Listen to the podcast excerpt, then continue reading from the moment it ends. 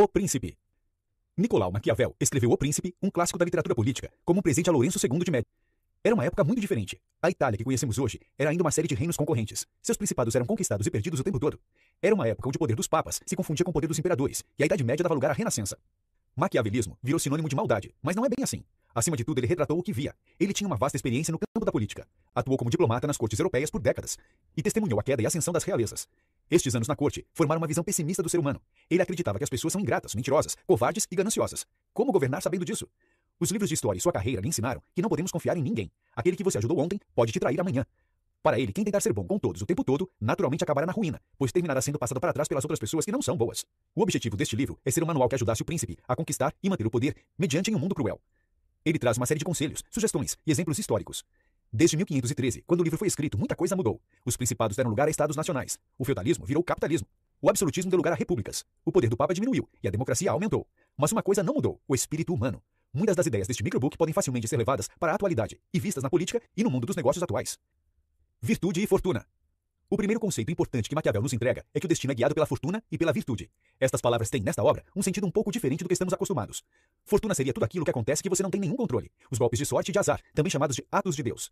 Virtude, por sua vez, é aquilo que você planeja e faz ativamente. Um dos principais problemas dos príncipes, segundo o autor, é confiar demais na fortuna e não se preparar para ativamente expandir ou manter o seu reinado. É o que chamamos hoje de comodismo. Se você chega ao poder pelo caminho da virtude, tem uma base forte e sabe o que precisa fazer para continuar lá. Por outro lado, se o seu principado é fruto de um golpe de sorte, seu trono logo será conquistado por aqueles que ativamente querem tomá-lo. Maquiavel afirma ainda que quanto mais a sorte influenciou na chegada ao poder de um príncipe, mais esforços serão necessários para mantê-lo. O segredo do caminho da fortuna é saber reter os golpes de sorte e lidar com os golpes de azar.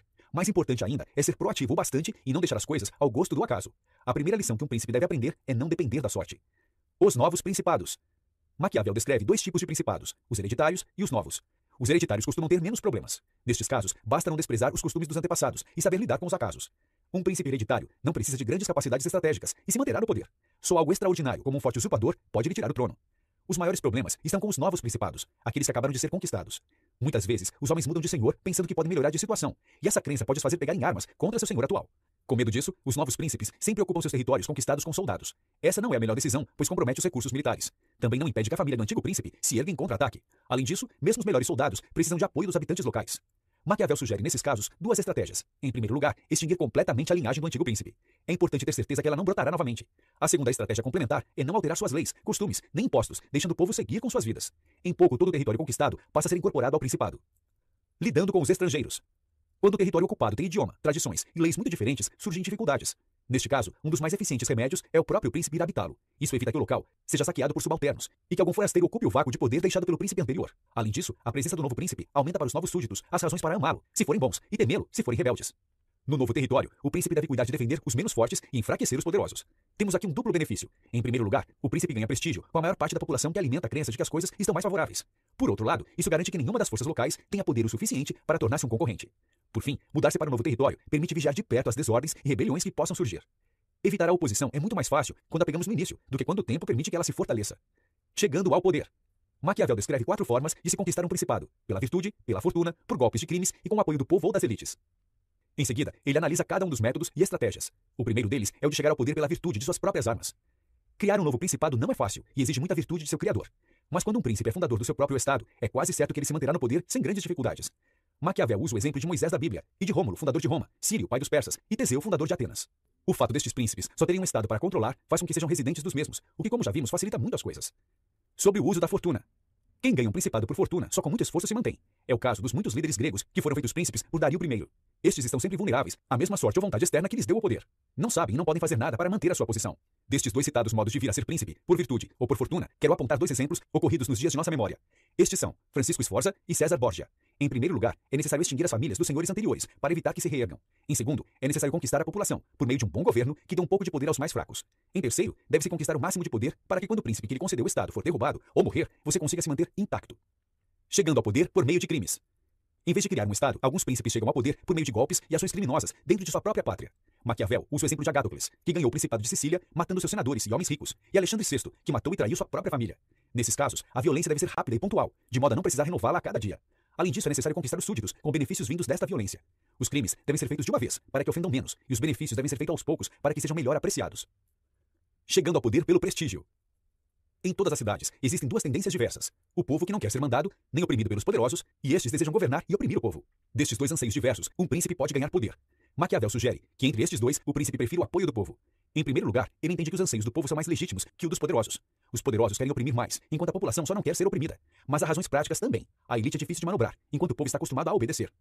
É ainda mais fácil se proteger da inimizade dos grandes, porque são poucos e concorrem entre si, do que do povo, que são muitos e estão em toda parte. Por fim, as elites estão sempre mudando ao passo que o povo é sempre o mesmo povo. Seja quem for que colocar no poder, um príncipe deve sempre prezar a amizade do povo. Não apenas isso, mas deve pensar sempre em fazer com que seus cidadãos sempre tenham necessidade do Estado e dele mesmo. Para ilustrar este tipo de principado, Maquiavel escolheu o exemplo de Nabis, líder dos espartanos, que com o apoio do povo suportou o assédio de toda a Grécia e do exército romano. Milícias e soldados mercenários. Maquiavel também trata dos meios ofensivos e defensivos que os principados se fazem valer. Estas armas podem ser suas próprias, auxiliares ou mercenárias. É um grande perigo que a segurança do seu principado dependa de forças auxiliares ou mercenárias. Mercenários são, por sua própria natureza, ambiciosos, indisciplinados e infiéis. Assim como foram contratadas a você, podem ser contratadas por seus inimigos. As tropas auxiliares são igualmente perigosas, pois também servem interesses diferentes dos seus. No caso de uma vitória, sempre se sai devedor cativo dos principados auxiliares. Um príncipe prudente deve sempre evitar essas alternativas e lutar com suas próprias forças. É melhor perder com suas próprias armas do que vencer com as dos outros, pois na verdade, neste caso, não é você que está vencendo. Para Maquiavel, a ruína do Império Romano teve início quando começaram a pedir ajuda aos godos. Entre depender de boas armas e bons amigos, é melhor escolher as armas. Sempre que se tem boas armas, os amigos aparecem. Sem ter armas próprias, nenhum principado está seguro. A arte da guerra. Um príncipe não deve ter nenhum objetivo senão a guerra, sua preparação e disciplina. Essa virtude é o que mantém aqueles que nasceram príncipes e é a que torna homens comuns ao principado. Negligenciar esta arte é o primeiro passo para ser conquistado e deposto. Quando um príncipe pensa mais nas delicadezas da corte do que nas armas, logo perde seu estado. Ciro conquistou o espério dos Medas, quando eles se acostumaram com a paz, a ponto de se tornarem frouxos demais para a guerra. O príncipe pode se manter com o pensamento guerreiro de duas formas, pela ação ou pela mente. Pela ação, ele mantém suas tropas organizadas, exercitadas e disciplinadas. Ele sugere a caça e os exercícios de guerra, como uma forma dos soldados se acostumarem à fadiga e ao domínio do terreno. O príncipe deve também estar mentalmente pronto para a guerra, conhecendo as histórias e ações dos grandes homens, examinando as causas de suas vitórias e derrotas. Um príncipe inteligente nunca deve ficar ocioso em tempos de paz, mas sim com habilidade procurar sempre estar mais forte contra a adversidade. Desta forma, quando a fortuna virar, ele estará preparado. Sobre a fama e a infâmia. Além das preocupações externas, o príncipe deve estar sempre atento aos temores internos por parte dos súditos. Em geral, a situação interna estará segura se a externa for estabilizada. Mas mesmo nestes casos, deve-se estar atento a conspirações, e a única forma de garantir isso é evitando ser odiado ou desprezado e mantendo o povo satisfeito. Quanto mais proeminente for uma pessoa, mais alvo será de julgamentos. Isso coloca o príncipe em uma situação delicada, pois será sempre analisado para fama ou infâmia, aos olhos de todos. O ódio e o desprezo foi a causa da queda de imperadores, como Heliogábalo, Macrino e Juliano, entre tantos outros. Para evitar isso, Maquiavel recomenda que o príncipe sempre evite a infâmia e buscar as boas qualidades. Mas as boas qualidades para um príncipe não são as mesmas dos demais homens. Para Maquiavel, uma qualidade virtuosa é aquela que ajuda o príncipe a conquistar ou manter seu estado. Muitas vezes, as boas qualidades do povo são prejudiciais ao príncipe. Por isso, Maquiavel enfatiza várias vezes que não se deve ter medo de cair em algo que seja considerado um defeito, se isso for salvar ou fortalecer seu principado. Por exemplo, vale mais a pena ser amado ou temido pelos súditos. O ideal, segundo Maquiavel, é ser as duas coisas. Mas na falta dessa possibilidade, é melhor ser temido do que amado. Isso porque, nos momentos da adversidade, o medo da punição é mais resistente do que os laços de afeto. Lidando com o povo. Outra implicação prática sobre a questão da fama e infâmia entre o povo é se o príncipe deve buscar a fama de piedoso ou de cruel. Diz Maquiavel que o príncipe deve ser tão piedoso quanto possível, mas deve ter cuidado para que essa mesma piedade não leve à ruína. Um príncipe não deve ter medo de ser considerado cruel, se essa crueldade manter seus súditos unidos e leais. A morte de um bandido apenas faz mal a ele, mas o seu perdão, diz o autor, faz mal a toda a comunidade. Outro exemplo. Entre ter fama de miserável ou gastador, o príncipe deve escolher o primeiro. É melhor ter fama de parcimonioso do que ter que roubar dos súditos para manter luxos. E o que é ainda pior, não ter recursos para a guerra quando precisar se defender.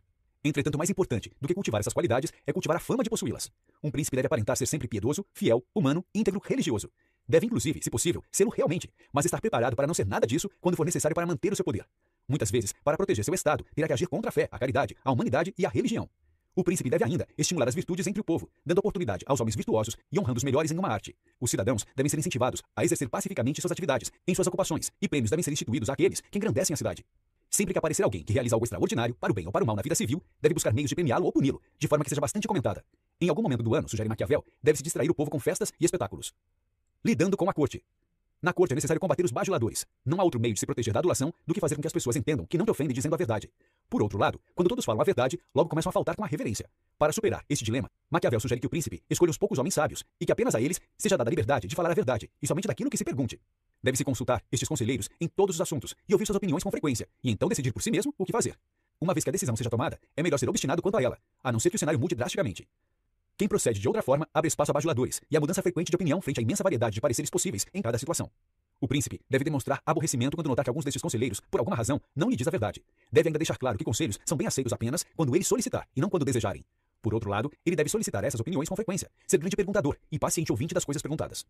A todos os demais, deve toler o desejo de dar conselhos que não sejam solicitados. Na escolha destes conselheiros e de outros possíveis ministros e secretários, Maquiavel sugere os critérios duplos da capacidade e da fidelidade.